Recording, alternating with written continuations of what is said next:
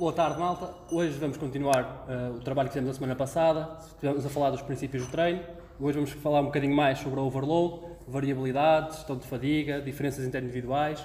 Uh, vamos também, aproveitamos já também para anunciar que vamos abrir um, um, canal de YouTube. Brevemente estará disponível também os nossos vídeos nesse mesmo canal. Uh, entretanto, vamos abrir também a possibilidade de vocês colocarem questões e depois nós tentarmos responder. Sejam, se forem muitas questões, até podemos fazer um vídeo com perguntas e respostas uh, para, para responder às mesmas. Se forem poucas, a gente responde individualmente, ou em contexto de vídeo, ou diretamente nos, nas plataformas de redes sociais. Entretanto, vou dar aqui a palavra ao Jorge para falar um bocadinho mais sobre o overload. Uh, no último treino também falámos, lá está, sobre o overload e a maneira como, como íamos fazer esse overload, dependendo da fase da época em que estamos ou do exercício em si. Ou seja, se estivermos num momento próximo de competição e nos exercícios principais, possivelmente esse overload será sempre feito por carga, em vez de ser por repetições, e também deverá ser feito por frequência. Ou seja, como estamos mais perto do momento competitivo, essa frequência deverá aumentar, porque assim estamos a aumentar a especificidade do nosso treino perante a, a prova oficial. E para os exercícios, imagina, exercícios suplementares, aqueles que eu faço okay. marombeiro para ganhar um bocadinho de massa muscular, okay. como é que eu devo progredir esses mesmos? Esses mesmos, também, esses mesmos também deverão ser progredidos não só por carga, mas por repetições. Se calhar o rep range em que vamos encontrar esses exercícios serão não na 1 a 3 repetições, mas se calhar nas 5 a 6, nas 5, 6, 7 repetições no, no máximo. Enquanto os exercícios, por exemplo, uh, suplementares, esses poderão até decair ao longo, ao longo do treino, e à medida que nos aproximamos da prova, mas potencialmente esses se calhar avançaríamos com mais repetições e, ou mais sets, mas isso vai sempre depois depender da, frase, da fase em que estamos uh, no, na nossa época, ou seja, se estivermos mais longe da prova, esses exercícios acessórios e, e vão, vão ser mais importantes, acessórios suplementares vão ter um impacto maior durante o treino, e à medida que nos aproximamos de uma fase competitiva, esses vão sim caindo, bem como as repetições, o rep range em que, em que estes vão, vão ser trabalhados. Então pronto, resumindo, o princípio da sobrecarga, em contextos próximos de competição, essencialmente apostar na intensidade de carga que está na barra, que estamos a mover, exercícios de competição, exercícios mais longe da competição, ou mesmo já um bocadinho mais próximo, mas suplementares que a gente faça para manter massa muscular. Um intervalo de repetições um bocadinho mais, mais extensivo, digamos assim. Exatamente. E a progressão, muitas vezes, em vez de ser por carga, ao contrário dos exercícios primários, é através do aumento do número de repetições, por exemplo. E, eh, pronto, à medida que nos vamos aproximando, mantendo o princípio da especificidade, vamos retirando esses exercícios suplementares e mantendo aqueles chamados exercícios acessórios ou special development, que são aqueles exercícios que nos podem ajudar a melhorar as zonas que nós somos mais fracos a produzir força uh, nos exercícios primários, digamos assim. E esses mantêm-se até juntar à competição. Ou se parte do padrão específico de certa modalidade, tipo good mornings e que basicamente é um é parte do, do, peso morto e que também poderão morto e do agachamento, e do agachamento se agacharem como eu, que é tipo um good morning squat, também vai ter um bom transfer. Pronto, então dentro do overload estamos, acho que estamos fechados. Estamos fechados. Passamos para variabilidade intra intersujeito. O que é que isto significa? Primeiro, e antes de mais, um, todos nós, se vocês, vocês já treinarem há algum tempo, vão ter noção que se calhar há exercícios dos quais reparam mais depressa, outros mais devagar. Eu falando da minha experiência própria, o peso morto é aquele que claramente deixa mais, entre aspas, moça em mim. Ou seja, e eu, se eu, ao colocá-lo no, na minha, no meu planeamento semanal, tenho que o colocar o mais longe possível do, por exemplo, de um squat mais pesado ou de um exercício de de membros inferiores mais pesado. Isto para me permitir uma recuperação maior. Por outro lado, e eu posso fazer supino 3, 4 vezes por semana, está tudo bem. Posso fazer, agachar 3 vezes por semana, está tudo bem, não se passa nada. No entanto, se tentar fazer peso morto pesado mais do que uma vez por semana, esqueça. Não, não vai correr bem. Pronto, isto é minha pessoa, outras pessoas serão, uh, serão diferentes, obviamente. Mas é algo que vocês devem ter em atenção, que vai variar a quantidade de volume que vocês são capazes de explorar nos diferentes lifts, consoante a vossa antropometria, consoante como é que está a vossa nutrição, o vosso sono, ou seja, todos os fatores que influenciam a recuperação também vão influenciar esta, esta variabilidade de tolerância ao estímulo de treino. Exatamente, as próprias alavancas. Basta se pessoas têm um tronco muito longo ou agachar, a fazer principalmente high bar, aquele pico torque na, na lombar lá em baixo, aquilo poderá causar problemas mesmo a nível de recuperação e se agacharem pesado e peso morto muito perto um do outro, isso pode, pode ter implicações dependendo do movimento que vem no dia a seguir e, e se calhar não vão, ter, vão conseguir atingir os valores pretendidos em termos de cargas que, que estava programado. E, e, passando isso, se calhar um bocadinho para esta gestão de fadiga, também a parte da alocação de volume durante a semana, em que, ok, se vamos ter uma sessão pesada de agachamento e temos mais seis dias para treinar, será uma boa ideia colocar uma sessão de eh, peso morto pesado logo a seguir? Ou se calhar intercalar com, com um dia mais leve de pernas, ou até intercalar com um dia de tronco, um dia leve de pernas e depois aí acrescentar um dia de, de peso morto pesado. Ou seja, a maneira como o, o, o, volume total que a gente tem é distribuído ao longo da semana também, também é uma estratégia de gestão de fadiga. Ou seja, intercalarmos dias mais leves uh, entre sessões pesadas, de modo a conseguirmos de facto atingir o peso pretendido para, para aquela sessão sem uh, entrarmos em destreino e conseguindo, de certa forma, ter alguma progressão, sem ser muito grande, porque também o, o, o, ideal não é, não é estarmos sempre a treinar ao máximo, porque isso sabemos que é impossível, ou durante pouco tempo isso vai ser possível, depois poderá causar alguns constrangimentos ou até, ou até lesões, mas de facto perceber o, o volume total que a gente é capaz de, de ainda recuperar e assim distribuir semanalmente esse volume de modo a que essas sessões pesadas a gente esteja com toda a disponibilidade possível para, para levantar as cargas, as cargas necessárias. Ou seja, basicamente a distribuição de volume, o que nós queremos é uh, carga de treino mais pesada no último treino da semana, digamos assim. Porquê? Porque se eu depois, meu último treino da semana, tenho um dia de descanso ou dois, permite-me uma recuperação melhor do que se eu fizer no meu primeiro dia de treino da semana o treino mais pesado e depois queremos ter passado dois dias ou três um outro treino igualmente pesado, é mais difícil. Ou seja, gerir o volume para, para essas zonas. Depois perceber individualmente quantas vezes é que eu consigo fazer ou o exercício de competição ou pequenas variantes do mesmo, porque, como eu disse há um bocado, há pessoas que conseguem fazer peso morto se calhar três vezes por semana que não têm problemas. E eu, se fizer três vezes, três vezes por semana peso morto, de certeza que, que só uma delas é que vai entrar no espectro mais do powerlifting específico, digamos assim, e de, de cargas pesadas, ou a RPs ou a, ou a percepções de esforço elevadas, digamos assim. Outra coisa importante que o Jorge também estava a falar na gestão de fadiga é não só o volume de treino, mas também a proximidade da falha. Nós sabemos que o treino à falha é mais fatigante de uma forma não linear, mas sim exponencial. Ou seja, o que é que isto significa? Significa que eu numa série de 6 repetições, imaginem o meu 6RM, que é a carga com que eu faço 6 repetições máximas. Se eu fizer 3 repetições, vou ter determinada, determinada fadiga, mas se fizer 4, 5 e 6, a fadiga não vai crescer de forma linear, mas vai crescer de forma exponencial. Sim. O que é que isto vai, vai limitar? Vai limitar a minha recuperação provavelmente para os dias subsequentes, porque o dano muscular associado será maior. Isto também é mais um fator a ter em conta e perceber que, se calhar, e eu quando estou em, em um, blocos mais de volume, digamos assim, objetivo é a acumulação de volume, talvez possa trabalhar um bocadinho mais próximo da falha, porque posso não me sentir, posso, não tenho a necessidade de expressar tanta força, digamos assim, nos exercícios principais, e posso me dar um bocadinho à luz de, tra de, trabalhar mais próximo da falha, até porque a nível hipertrófico isso também é vantajoso. No entanto, em alturas mais próximas da competição, em que eu quero desenvolver o meu skill técnico dos exercícios, aí é fundamental também sermos expostos a, a esforços elevados, mas com um rep range mais baixo, ou seja, menos repetições, porque duas, três acabam sempre por, gerar menos fadiga ou menos dano muscular por unidade de série, e acima de tudo porque eu tenho que trabalhar o meu padrão motor com as cargas mais próximas daquelas que vocês exposto na competição. E agora que falas, falaste na, na questão de fazer peso morto ou, ou o que a gente é capaz de tolerar uh, para determinados exercícios, por exemplo, se calhar em novices ou pessoal que não é tão treinado, a exposição, se calhar, um peso morto três vezes por semana é muito mais fácil porque os 80% deles ou os 90% deles não vai causar o mesmo dano muscular do que os nossos 90% ou 80% mas, e aí se calhar... Mas aí temos um pau dois bicos que é também a questão da novelty. Sim, ok. Repeated body effect, que é basicamente... Ok, eu estou a dizer novices, mas que já treinam, imagina, powerlifting há algum tempo e, e esse repeated body effect já... Já explicamos o quê? Já foi, já foi um bocado mitigado, ou seja, o repeated body Bout Effect é basicamente a primeira vez que nós fazemos um exercício e ele vai nos causar um determinado tipo de, de DOMS, ou seja, de durido, mas o continuar desse exercício, vai, uh, o durido vai, vai desaparecer ao longo do tempo, as adaptações continuam a existir, só temos a capacidade de nos proteger contra, contra esse durido.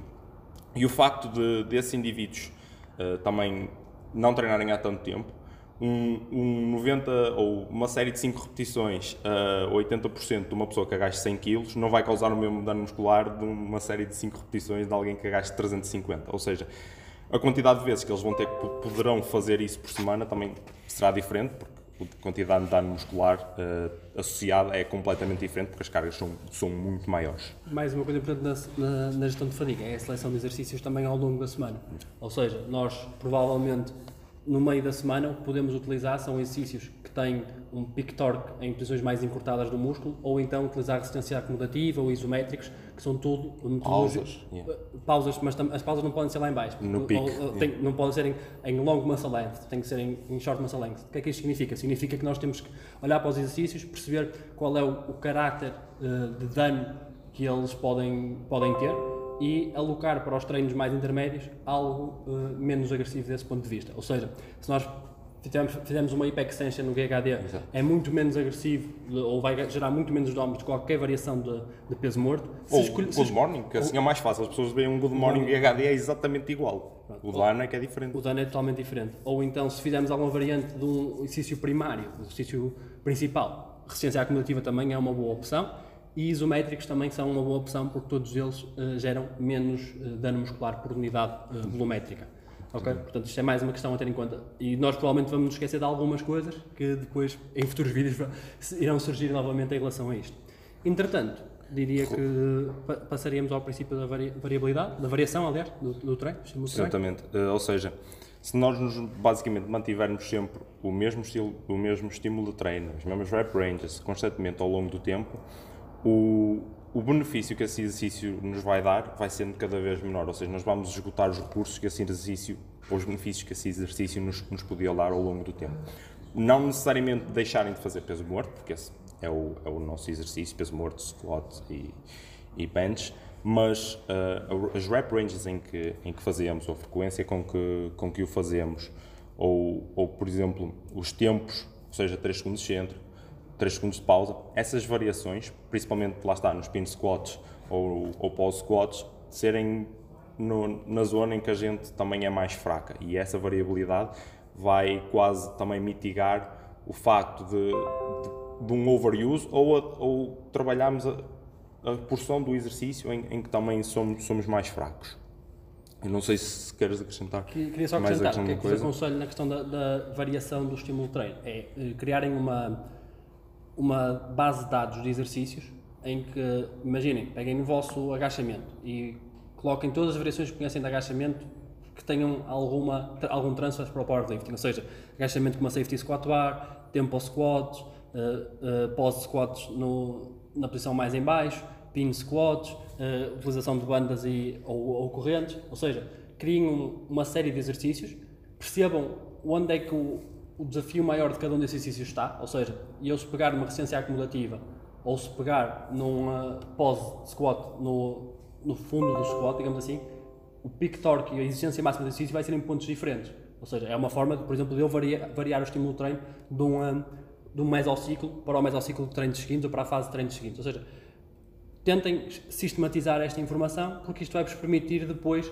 perceber que que variações é que vocês podem, é que vocês podem criar e perceber que tem de facto um cardápio de, de variabilidade enorme, gigante. Vocês pegam só no, num agachamento high bar e vocês têm tempos, têm pausas, têm tempos na, na descêntrica têm, que podem manipular, têm tempos na fase isométrica em diferentes porções do, do levantamento que podem manipular, têm resistência acumulativa que podem manipular, ou seja, têm múltiplos fatores que podem fazer. Podem cortar amplitudes, ou seja, fazer pins, há muita coisa que podemos fazer. E pensem nisso e uh, arranjem algumas estratégias para modificar o vosso treino ao longo do, dos blocos de treino, digamos assim. Outra coisa que acho que devíamos falar, porque nem, alguns de nós, se calhar, até treinam outras pessoas e, e, e, e nunca pensámos chegar muito nisso, principalmente na, na, parte da gestão de fadiga ou quando estamos a implementar cargas, é, é o facto do life load, ou seja, uma coisa é nós estarmos o dia todo no sofá e, chega, chega a hora de treino e vamos treinar, outra coisa é termos um atleta ou nós mesmos uh, temos um, uma carga de trabalho que somos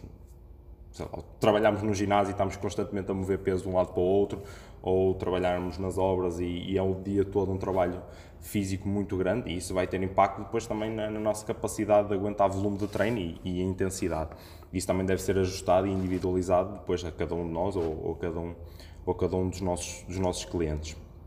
Também relativamente depois a esta parte da gestão da fadiga e variabilidade inter e inter individual, uh, antes de virmos para aqui também estive a ver um estudo que nós já sabemos que de facto fibras tipo 1 fatigam muito mais lentamente que fibras tipo 2. Agora, até que ponto é que isso acontece é que, é que fiquei surpreendido. Eles basicamente pegaram, já tinham dados de, de uma população grande e pegaram basicamente e dividiram uma população predominantemente tipo 1, predominantemente tipo 2. Duas horas antes deram uma refeição, uh, uma refeição standardizada a todos. Uma hora antes do, do teste fizeram uma força, um teste de força máxima isométrico nos extensores do joelho e, e mediram o, o pico torque. Uma hora depois fizeram um protocolo de fadiga em que eles realizaram três testes do Wingate com 4 minutos de descanso entre cada teste. Basicamente, para quem não sabe o que é, é um Wingate? Para quem não sabe quem é, o que é um Wingate, são 30 segundos all out na, na bicicleta. Parece fácil, mas dá para vomitar, dá para chorar e se um é muito mau, 3 é bem pior, com 4 minutos de descanso. Uh, após esse teste, eles analisaram qual é que foi o decay a nível de, de power output no teste da bicicleta. Decay ah, é o declínio da, do, do power output. Um, basicamente, e o teste era standardizado porque a resistência da bicicleta é consoante o peso da pessoa. Ou seja, basicamente o teste é igual para, para toda a gente. E até aqui nada especial, ou seja, os de fibras tipo 1 tiveram um power output, um decréscimo de 41%, até que vemos os de fibras tipo 2 tiveram 61%, ou seja, 50 vezes mais 50, que os de fibra. 50%. 50, sim, 50% mais do que os da fibra tipo 1. E quando chegamos uh, depois aos testes de força, em que eles iam fazendo no início a cada 20 minutos e depois o tempo ia sendo mais espaçado, os indivíduos de fibras tipo 1 conseguiram recuperar a força praticamente toda ao final de 40 minutos. Ou seja, ao final de 40 minutos, a força dos extensores de joelho já era praticamente igual ao, à baseline. Ao final de 20 minutos, já nem era estatisticamente significativa. Quando olhamos para o pessoal de fibras tipo 2, aí uh, a força deles do knee extension, passado 5 horas, ainda não, ainda não era estatisticamente. Um, ehm, sim, não, já, ainda era estatisticamente significativa. Ainda estatisticamente significativa, inferior ao baseline. Exatamente, ou seja, passado 5 horas, estes indivíduos ainda não conseguiam uh, expor toda a sua performance a nível de força. Eu sei que isto é um teste de bicicleta, mas se pensarmos isto no, para o powerlifting, em que bicicleta é puramente concêntrico, e no powerlifting temos quase sempre uma fase excêntrica, tirando o deadlift, uh, e que as fibras tipo 2 ainda por cima uh, têm mais suscetibilidade a dano num, num exercício excêntrico.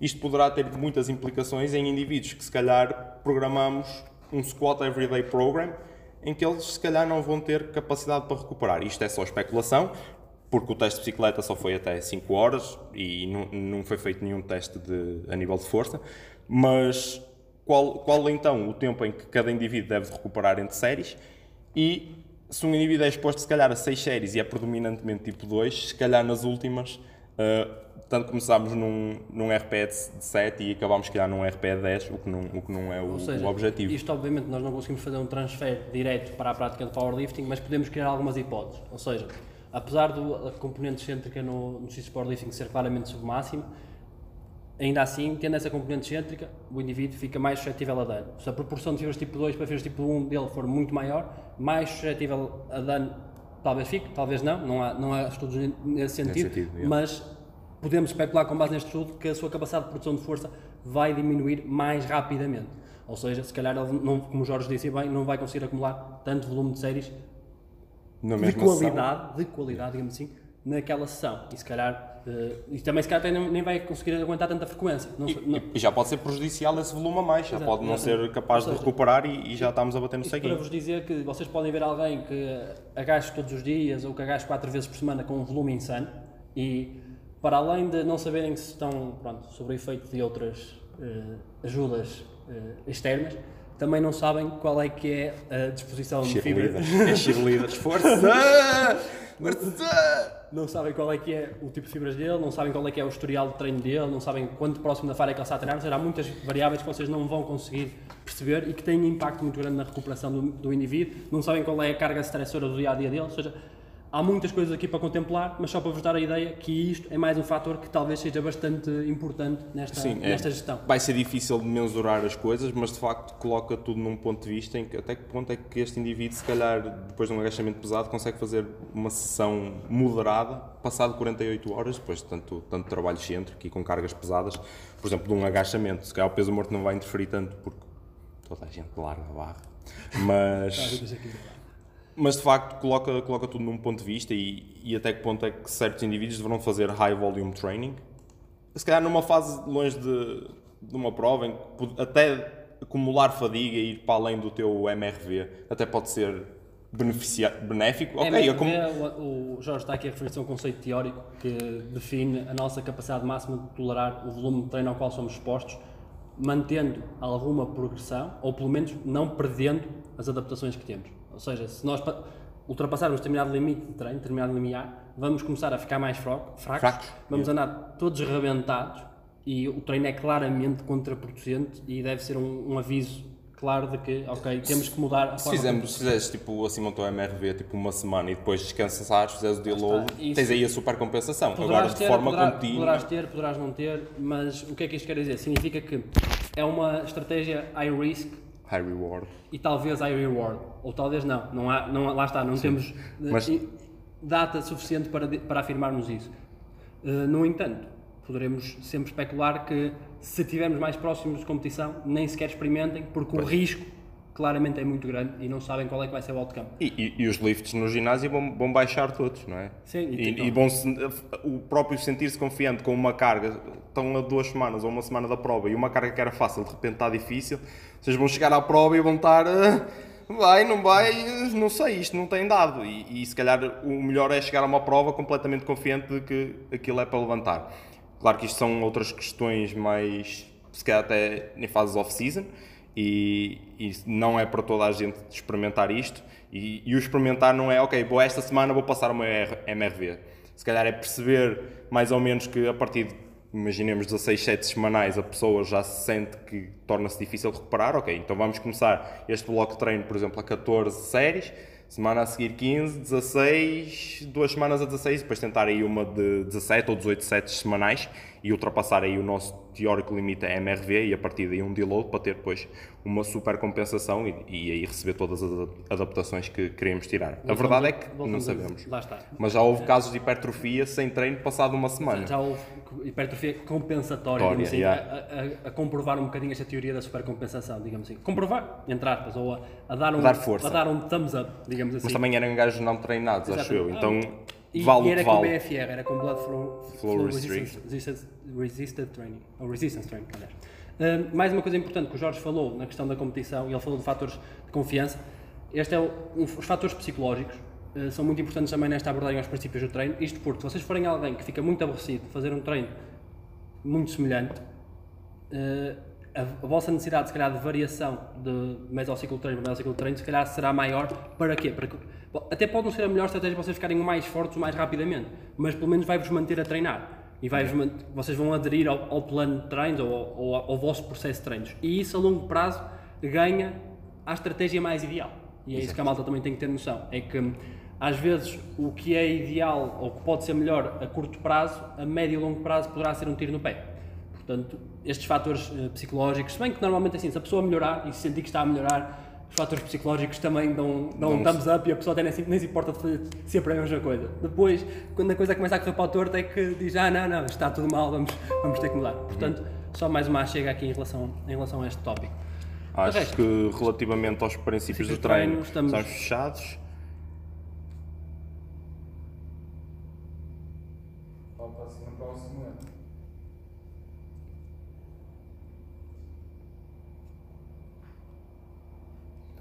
Ahm, Portanto, ok. só mais uma, uma questão importante. O um, David Carvalho colocou-nos uma questão interessante no, no Instagram decorrente do último, uh, do último vídeo que nós fizemos e que perguntou se. hum, primeiro, e se esquecêssemos as rodelas no- na parte do, do, treino, do treino de força, às vezes, e utilizássemos isometria contra um objeto inamovível uh, no, no ponto, no chamado sticking point. Eh, Ele diz que pergunta isto, não sabe se será bom, se fará aumentar a complacência, complacência musculotendinosa, ou seja, diminuir a rigidez barra stiffness desta unidade musculotendinosa ou não, e reduzir a capacidade de transmissão de força do tendão.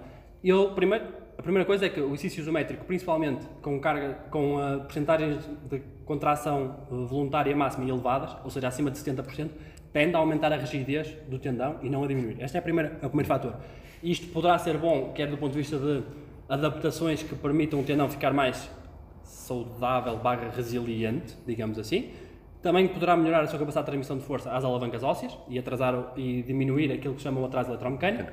Mas mais importante do que tudo isto, o treino isométrico nos sticking points pode ter vantagens e pode ter desvantagens. Algumas vantagens, e desde já eh, são, hum, são indubitáveis, é que uma pessoa no sticking point, se, fizer, se, mover, se tentar mover contra uma resistência inamovível, quantidade de força que vai produzir vai ser sempre muito maior do que se fizer, por exemplo, um pin squat, que depois tem uma fase concêntrica. Ou seja, está limitado pela capacidade de força concêntrica que o indivíduo consegue produzir.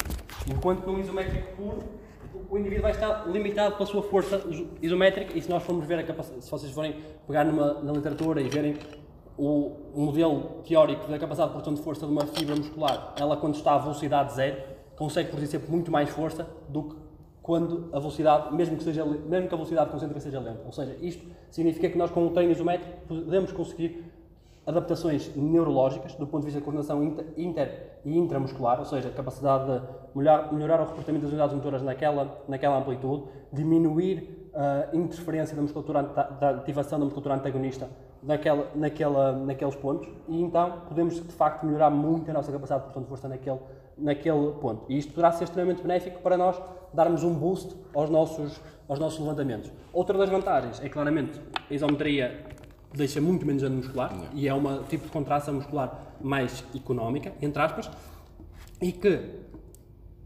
nos, nos ângulos em que é trabalhado, ou seja, à volta ali dos 20, tá, alguns estudos falam em 50, até 50 graus, for treinado a, a uma amplitude muscular mais longa, digamos assim, mas podemos especular que à volta dos 20 graus acima e abaixo da ponto de isometria onde foi trabalhado, as articulações vão, vão ter adaptações muito positivas e favoráveis na capacidade de produção de força.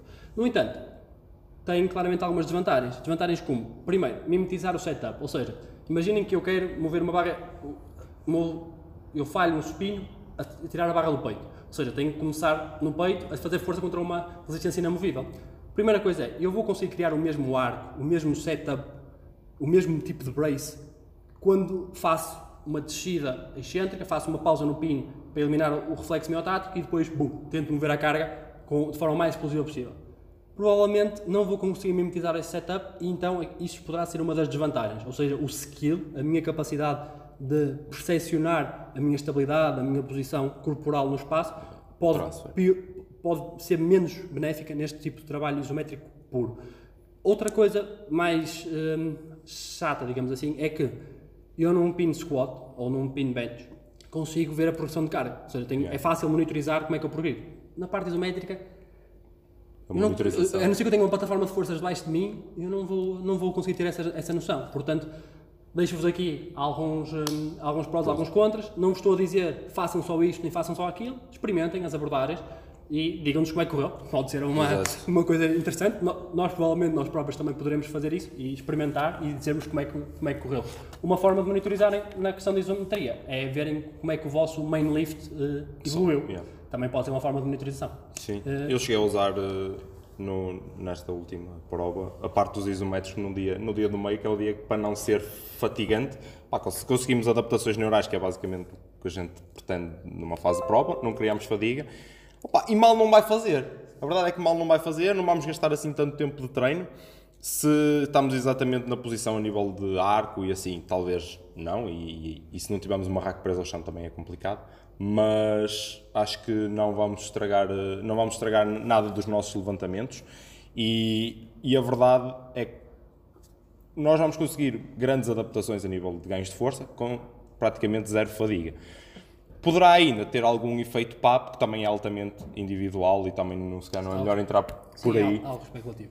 Mas, Mas malta, pronto, aproveitem, lancem as vossas questões, nós teremos todo o gosto em responder. Aquilo que não soubermos responder no imediato, iremos estudar, indagar e iremos chegar a uma, Uma conclusão. Não, é, não digo uma conclusão definitiva, Sim. mas vamos traçar hipóteses, traçar cenários e dar-vos a resposta que somos Yeah, também foi capazes. por isso que começámos, Foi não é? Foi por isso que começámos, que é para todos nós conseguirmos evoluir e levarmos o o powerlifting para a frente em Portugal.